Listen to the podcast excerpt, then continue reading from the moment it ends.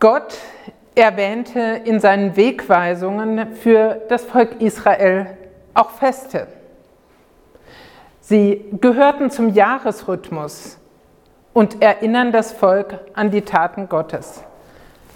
Natürlich feiert man sowohl das jüdische als auch unser Erntedankfest nach der Ernte. Macht Sinn, oder? Israel nimmt auch später Begebenheiten in seinen Jahresrhythmus auf, beispielsweise aus der Zeit zwischen dem Alten und dem Neuen Testament. So feiert man in jüdischen Familien bis heute Chanukka. Es erinnert an die Zeit um 164 vor Christus, wo die Juden den Tempel zurückeroberten und den siebenarmigen Leuchter anstecken wollten. Der sollte wieder brennen und ewig brennen, dauerhaft. Und das Öl reichte nur für einen Tag. Aber er brannte acht Tage und in dieser Zeit konnte man das neue Öl herstellen, das heilige Öl. Und deswegen zündet man acht Kerzen an, an jeden Tag eine neue Kerze. Auch wir als Christen feiern im Ablauf unseres Jahres Feste. Und vielleicht wäre es ja mal etwas Neues, wenn du und ich etwas in unseren Jahresablauf einfügen, was uns an die Taten Gottes erinnert in unserem Leben. Manchmal erinnere ich mich daran im September, dass ich mich da als Kind zum ersten Mal für Jesus bewusst entschieden habe. Ich selber wüsste das nicht mehr, aber meine Mutter hat es notiert und so ist das wie ein kleiner Geburtstag für mich. Jetzt in der dunklen Jahreszeit bereiten wir uns auf Weihnachten vor. In den Prophezeiungen, die auf Jesus hinweisen, finden wir eine in Jesaja 9, Vers 1. Das Volk, das im Finsteren wandelt, sieht ein großes Licht und über denen, die da wohnen im finsteren Lande, scheint es hell. Wenn es also um das Dunkle geht, in dem ein Licht aufleuchtet, dann können wir uns das besonders gut in der Zeit vorstellen, wo die Tage am kürzesten sind und wir uns nach Licht sehnen. Manchmal reiben wir uns allerdings an den Traditionen, vielleicht an der Dekoration und dem, was erstmal mit dem Glauben nichts zu tun hat. Aber wir können uns auf den Weg machen und nach der Spur suchen, die uns hilft, mit offenen Herzen zu Gott zu kommen. Dazu möchte ich uns hineinnehmen in eine Begebenheit, die im Matthäusevangelium berichtet wird. Da Jesus geboren war zu Bethlehem in Judäa zur Zeit des Königs Herodes, siehe, da kamen Weise aus dem Morgenland nach Jerusalem und sprachen, wo ist der neugeborene König der Juden? Wir haben seinen Stern aufgehen sehen und sind gekommen, ihn anzubeten. Als das der König Herodes hörte, erschrak er und mit ihm ganz Jerusalem.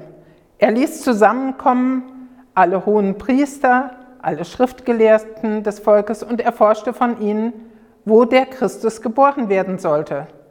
Und sie sagten ihm, in Bethlehem in Judäa, denn so geschieht, steht es geschrieben durch den Propheten Micha. Und du, Bethlehem, im Lande Juda bist mitnichten die kleinste unter den Fürsten Judas, denn aus dir wird kommen der Fürst, der mein Volk Israel führen soll. Da rief Herodes die Weisen heimlich zu sich und erkundete genau von ihnen, wann der Stern erschienen wäre, und schickte sie nach Bethlehem und sprach, zieht hin, forscht fleißig nach dem Kindlein, und wenn ihr es findet, so sagt mir es wieder, dass auch ich komme und es anbete. Als sie nun den König gehört hatten, zogen sie hin. Und siehe, der Stern, den sie hatten aufgehen sehen, ging vor ihnen her, bis er über dem Ort stand, wo das Kind war. Da sie den Stern sahen, waren sie hoch erfreut und gingen in das Haus und sahen das Kindlein mit Maria, seiner Mutter, und fielen nieder und beteten es an und taten ihre Schätze auf und schenkten ihm Gold, Weihrauch und Myrrhe. Und da ihnen im Traum befohlen wurde, nicht wieder zu Herodes zurückzukehren, zogen sie auf einen anderen Weg in das Land. Für viele ist dieser Text ein Weihnachtstext, aber ich finde da etwas drin von einem langen Weg. Und ich glaube, manchmal brauchen wir diesen langen Weg und der wird ansonsten so stark nicht berücksichtigt. Die Menschen, von denen hier die Rede ist, waren weder Teil von Gottes Volk und sie beschäftigten sich mit Dingen, die die Bibel kritisch ansieht. Sie waren Sterndeuter. Ihre Wissenschaft war die Astronomie. Die Beobachtung der Himmelskörper war in ihrer Heimat in Babylon, dem heutigen Irak, hochentwickelt. Sie beobachteten die Welt, in der sie lebten, sehr genau. Dass Gott sich durch Himmelsphänomene zu Wort meldet, ist mir eher ein bisschen fremd. Ich staune auch in Sommernächten oder auch jetzt in den letzten Nächten über den Sternenhimmel oder auch mal über Sternschnuppen. Aber ja, vielleicht fühle ich da auch sowas wie Ewigkeit, so eine Ahnung, aber die Weisen nutzten diesen Kosmos als Reiseführer. Sie fanden diesen besonderen Stern, während sie gearbeitet haben und in ihrem Fachgebiet. Ihre Sternstunde schlug während der Arbeit. Rechnest du damit, dass Gott dir während deiner Arbeit in deinem Alltag begegnet, dir Hinweise sendet? Sie beschäftigten sich beruflich mit den Sternen und entdeckten etwas, was sie tief in ihrem Herzen berührt, diese Planetenkonstellation oder neuen Stern, und machten sich auf einen langen, schweren Weg. Sie ließen vieles zurück. Der Weg, den die Weisen nahmen, ist rund 1300 lang, äh, Kilometer lang. Die Weisen haben eine Sehnsucht im Herzen. Wenn wir der Sehnsucht unseres Herzens konsequent auf den Grund gehen und ihr Raum geben, kann es sein, dass wir dort die Sehnsucht nach Jesus letztendlich finden. In dieser Geschichte nutzt Gott die Sehnsucht, die vielleicht ja auch hätte von ihm wegführen können, wenn es etwas war, was in der Bibel so nicht gefördert wurde. Aber die Menschen folgen dieser Sehnsucht diesem Stern und kommen auf einen Weg, an dessen Ende Jesus warten wird. Sie haben sich bewegen lassen, sind aufgestanden, haben gepackt, sich auf den Weg gemacht, etwas eingesetzt, denn eine Reise kostet Geld und Mühe. Und zusätzlich haben sie noch in ihre Geschenke investiert. Wie weit bist du bereit, bin ich bereit zu gehen, um einer Sehnsucht, die Gott in unser Herz gelegt hat, zu folgen? Manchmal erleben wir, dass wir einen Weg einschlagen, ohne das rational erklären zu können. Wir schlagen einen Weg ein, der für Außenstehende schwer nachvollziehbar ist. Für uns erscheint der Weg klar, als würden wir geführt. Ein Weg, von dem wir nur spüren, dass wir ihn gehen müssen, ohne zu wissen, wohin die Reise genau gehen wird. Da ist Vertrauen gefragt. Das nennen wir Glauben. Gott vertrauen, der größer ist als wir, der uns führt, schützt und stützt und hilft, wenn es nicht weitergeht. So ging es mir zum Beispiel damals, als ich in meinem alten Beruf nicht mehr arbeiten konnte. Als sich plötzlich die Möglichkeit ergab, Fachabi zu machen, die nächste Tür aufging für mein Studium. Verschiedene Menschen kamen damit nicht klar, haben mich verurteilt deswegen. Aber ich erlebte klar, dass Gott mich führte und mich in meine jetzige Stelle berufen hat. Ich bin immer noch davon begeistert. Aber manchmal denke ich mir, hey, ich hätte noch mal eine Bestätigung, dass es immer noch der richtige Platz ist. Wenn Menschen zusammenreisen, dann sind es oft ganz unterschiedliche Menschen. Selten sind die alle gleich. Ich stelle mir vor, da war jemand, der begeistert war, der die anderen angesteckt hat, loszuziehen. Vielleicht hat jemand gezögert. Vielleicht gab es die eher planenden und einer war vielleicht verspielt und hat gesagt, die Möglichkeit ist nicht gegangen, jetzt versuche ich eine andere, hey, macht mit.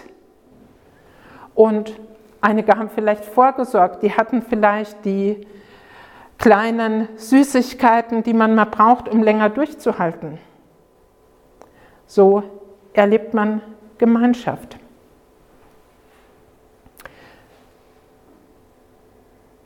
Und einer hat vielleicht immer wieder durch sein Fernglas geguckt, ob sie noch auf dem richtigen Weg sind. Und bei manchen war vielleicht Abenteuerlust. Auch wir sind gemeinsam unterwegs auf dem, Ende, auf dem Weg, an dessen Ende Jesus wartet, der uns wie der Stern schon jetzt begleitet. Ganz unterschiedliche Typen. Habt ihr euch mal umgeguckt? Ist jemand wie euch? Wie ihr? Und trotzdem ergänzen wir uns so gut. Der eine ist begeistert, reißt mit. Der nächste ermutigt durch ein Lied. Dann gibt es die Verspielteren, unter uns und die Planenden, die Organisierenden. Ganz unterschiedliche Typen. Auch wir lassen Vertrautes zurück, wenn wir neue Wege gehen. Sie hatten eine Ahnung, eine Sehnsucht. In ihrer Kultur, so hörte ich, gab es auch Prophezeiungen, die etwas über Jesus aussagten auch wenn es nicht als Jesus oder Messias so stark bezeichnet war. Und ja, dann gibt es auf dem Weg Stellen, da ist man entmutigt. Wüste halt. Man fragt sich, ob man jemals ankommt, ob vielleicht Einbildung war, was ich da am Anfang empfunden habe, dass man meint, etwas Wesentliches erkannt zu haben, Jesus gefunden zu haben. Und dann sehen wir uns nach Gott in den Erfahrungen von Wüste, wo uns Sicherheiten wegbrechen und Erfolge auf sich warten lassen, wo Schultern schmerzen, Gedanken abstumpfen, Herzen sinken und weitergehen schwerfällt. Doch wir dürfen Bedürftigkeit zulassen. Wir müssen nicht stark sein. Wir dürfen empfangen waghalsig damit rechnen, dass Gott auch jetzt handeln kann. Gegen den Trend, gegen alle Wahrscheinlichkeit, lebensverändert. Falls du empfindest, in der Wüste zu sein und alte Sicherheiten nicht mehr ziehen, bleib erwartungsvoll, rechne damit, dass Gott dich überrascht. Die Reise zieht sich hin, Wüste, Reserven schrumpfen, ein Schritt nach dem anderen. Und dann kommt eine Oase mitten in der trockenen, endlosen Wüste. Ein Ort, wo du dich erholen kannst, genießen, ausruhen kannst, Energie schöpfst. Du kannst auch nach Oasen in deinen Alltag Ausschau halten. Wo kannst du auftanken und Kraft schöpfen? Wo findest du Orientierung? Manche finden sie in der Gastfreundschaft eines anderen, in einem guten Wort, in einem Lied, in einer liebevollen Umarmung, im Aufschreiben von dem, was dich bewegt und wo du, nachdem du deine Gedanken endlich alle aufgeschrieben hast, auf einmal merkst, Jesus ist da, jetzt bin ich bereit, ihm zu begegnen, nachdem ich diesen ganzen komischen Kram aus meinem Hirn losgeworden bin. Vielleicht kannst du dir das vorstellen. Sand und Sand und dann schmerzt alles. Die Füße, die Gesichter ringsum sind müde. Manchmal fällt das Aufstehen schwer. Manchmal sind wir auch ermüdet von Weihnachten so wie es die Weisen in der Wüste waren. Vielleicht gibt es einen Gedanken, den du in deine Situation hineinnimmst. Vielleicht kommt man ins Gespräch darüber, kann sich gegenseitig ermutigen. ein Bibelvers, eine Liedzeile, wo Jesus dir wieder begegnet. Die Erinnerung weckt an das, was dich einmal bewegt hat, begeistert hat. Bibelworte, wie das, was ich vorhin erwähnte, das Volk, das im Finstern wandelt, sieht ein großes Licht. Oder auch alte Lieder, noch manche Nacht wird fallen auf Menschen Leid und Schuld, doch strahlt inmitten von anderen allen der Stern der Gotteshuld. Oder aus neueren Liedern, wenn sie das kleine Baby küsste, küsste sie Gottes Angesicht. Die Weisen gehen natürlich zum prächtigen Zentrum der Macht in Jerusalem, zum Palast. Es geht doch um den zukünftigen König. Herodes erschrickt, als sie erzählen, wir haben den Stern eines neuen Königs aufgehen sehen, wir wollen ihn ehren.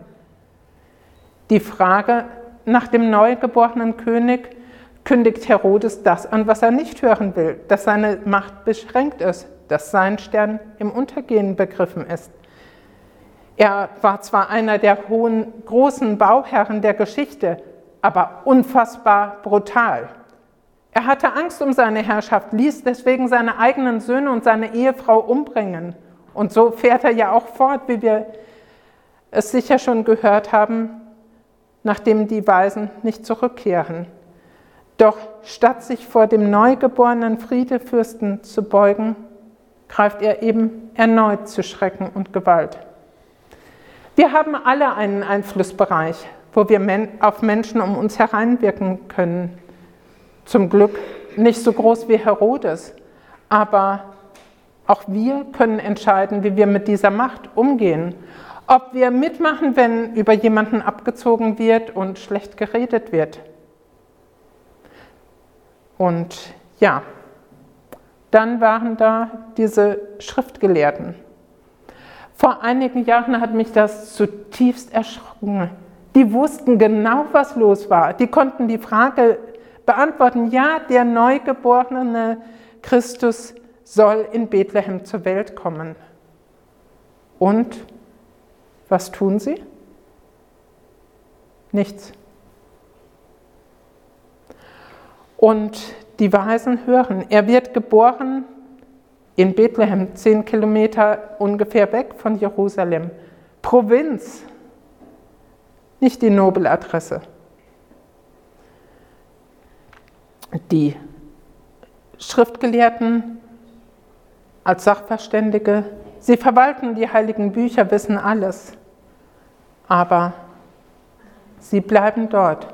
Und die Weisen ziehen wieder los, sehen wieder ihren Stern. Manchmal verlieren wir Gottes Wege aus den Augen und müssen sie wieder neu suchen. Und dann, wenn wir wieder Hinweise bekommen, was dran ist, wo wir Gott erneut begegnen, auch dann können wir uns freuen. Wir können uns begeistert lassen und offen dafür sein. Und vielleicht ist einer gesprungen, vielleicht haben sie gestrahlt, aber sie haben sich begeistern lassen. Gott führte sie ans Ziel. Kann ich mich noch darüber freuen, wenn ich Gott begegne, wenn ich den neuen Weg sehe? Darüber, dass ich vielleicht aus einem Tief wieder rauskam, dass ich betete und zweifelte und doch wieder geführt wurde? Die Weisen erleben es. Und auch ich will mich bewusst daran erinnern, wann ich die Begeisterung über Gott spüren konnte. Oder, falls mir das fremd wird, dafür offen sein, so etwas zu erleben. Die Weisen haben Geschenke, symbolgeladen. Das Gold war vielleicht manches Mal schwer unterwegs. Vielleicht haben sie gehofft, etwas zu unterstützen, etwas Neues, etwas von Frieden. Wir wissen es nicht. Der Weihrauch war sehr wertvoll, nicht nur ein teurer Harz, sondern ein begehrter Aromastoff. Es war auch als Räucherwerk verwendet, das Gott vorbehalten war. Wer mit Weihrauch zu tun hatte, war Priester, war Gott nah. So symbolisiert die Gabe der Weisen so etwas wie schon ein Hinweis darauf, dass Jesus der neue hohe Priester ist. Und dieser Weihrauch zeigt ein Stück, hier ist Gott. Hier bei mir. Das ist der Kern der Weihnachtsbotschaft. Und das heißt, ich bin nicht allein. Vielleicht brauchen wir eine Erinnerung daran, vielleicht auch in diesem Alltag. Vielleicht ein Zettelchen irgendwo an der Wand oder wo auch immer. An der Krippe war wohl nicht alles hygienisch sauber und ordentlich willkommen heißend. Aber diese Myrrhe, die ist ein Heilmittel für vieles, für Atemwegsinfektionen zum Beispiel. Ihr wisst das vielleicht so in Erkältungsbalsam oder ähnlichem und für manches heilsam. Und was war da noch? Aufgrund, dass Tiere und Mensch zusammenlebten, Stallgeruch. Gott geht mitten unter die Menschen. Ein König im Stallgeruch. Das heißt, jemand passt rein, alle sind willkommen. Es heißt, Jesus ist mitten bei den Menschen, nicht nur bei diesen hohen Menschen, sondern auch bei den einfachen. Er versteht und wird verstanden. Gott inmitten von Stallgeruch, auf Augenhöhe mit den Menschen. Er will nah sein. Vielleicht brauchen wir, wenn wir Menschen willkommen heißen, ein bisschen mehr davon loszulassen an den feinen Gerüchen. Vielleicht müssen wir zulassen, dass Stallgeruch manchmal einzieht. Die Weisen beten das Kind an, nachdem sie angekommen sind. Sie haben sich unterwegs von vielen getrennt, von Gewissheiten und Meinungen. Um bis hierher zu kommen, muss man sich von Gott führen lassen. Meist werden sie als alt dargestellt.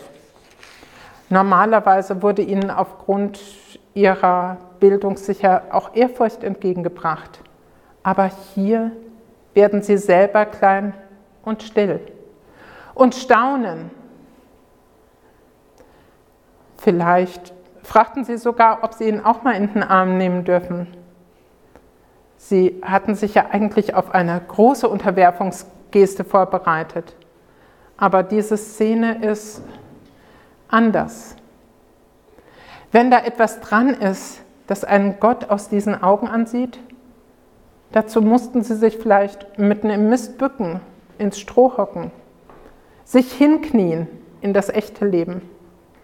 Aber wenn Gott offensichtlich kein Weg zu weit ist, wenn Gott sich in eine Krippe legt, dann kann man sich vielleicht die Sachen dreckig machen und vielleicht singen sowas wie herbei, o ihr klein unandersgläubigen und lasset uns anbeten. Sie waren gut vorbereitet losgegangen. Sie haben sicher überlegt, was sie mitnehmen. Das kennt ihr selber, wenn ihr mal auf eine Wanderung geht. Nein, das packe ich wieder aus, das ist zu schwer. Aber sie wollten nicht ohne Geschenke dastehen.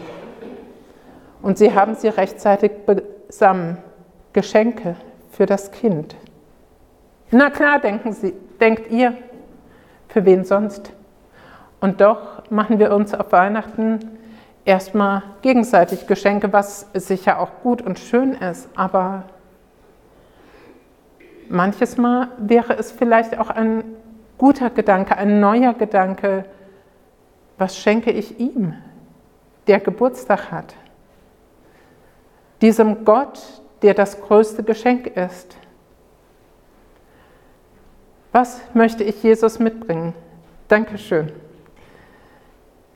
Vielleicht fällt euch rechtzeitig etwas ein, womit ihr Freude machen könnt. euch selbst und dem, dem ihr es schenkt, auch diesem, unserem Jesus. Die Weisen aus dem Morgenland verlassen die Krippe wieder. Sie gehen nicht den Weg zurück, den sie gekommen sind. Sie schlagen einen neuen Weg ein. Ich glaube, das ist auch oft ein Zeichen, dass wir neue Wege gehen müssen, dürfen und dass Gott uns einen neuen Weg führt.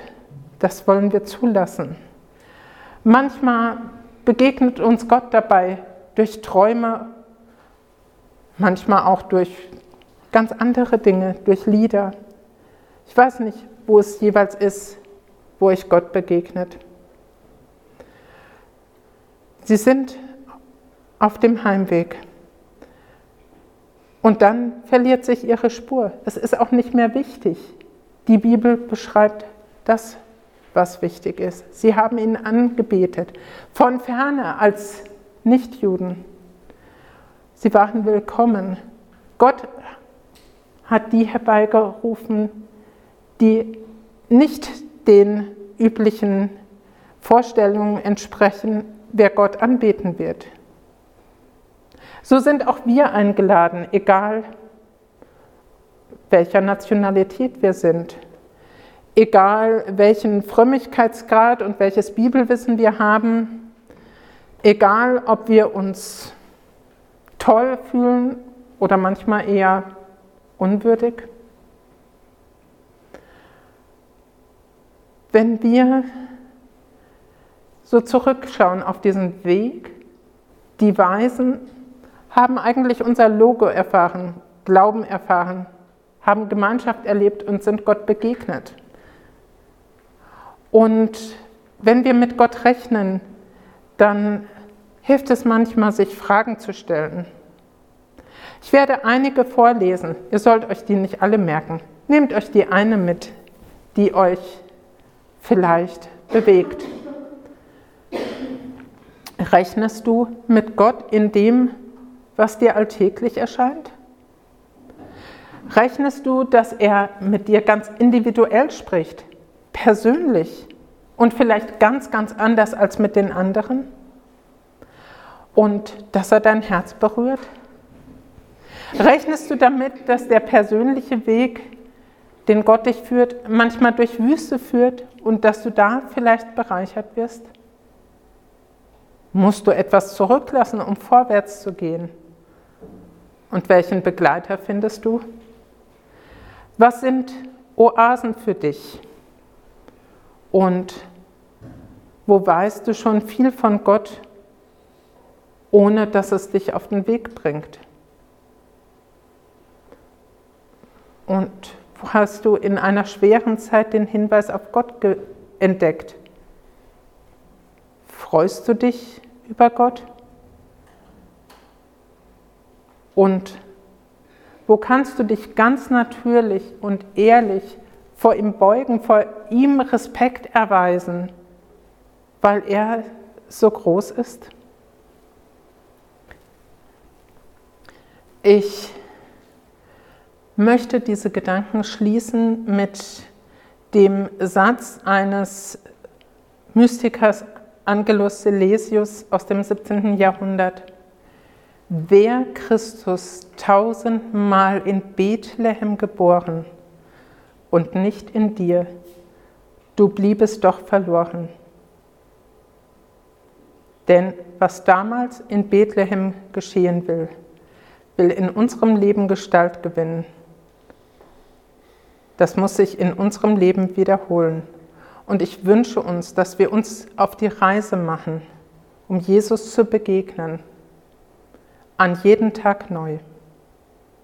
Amen.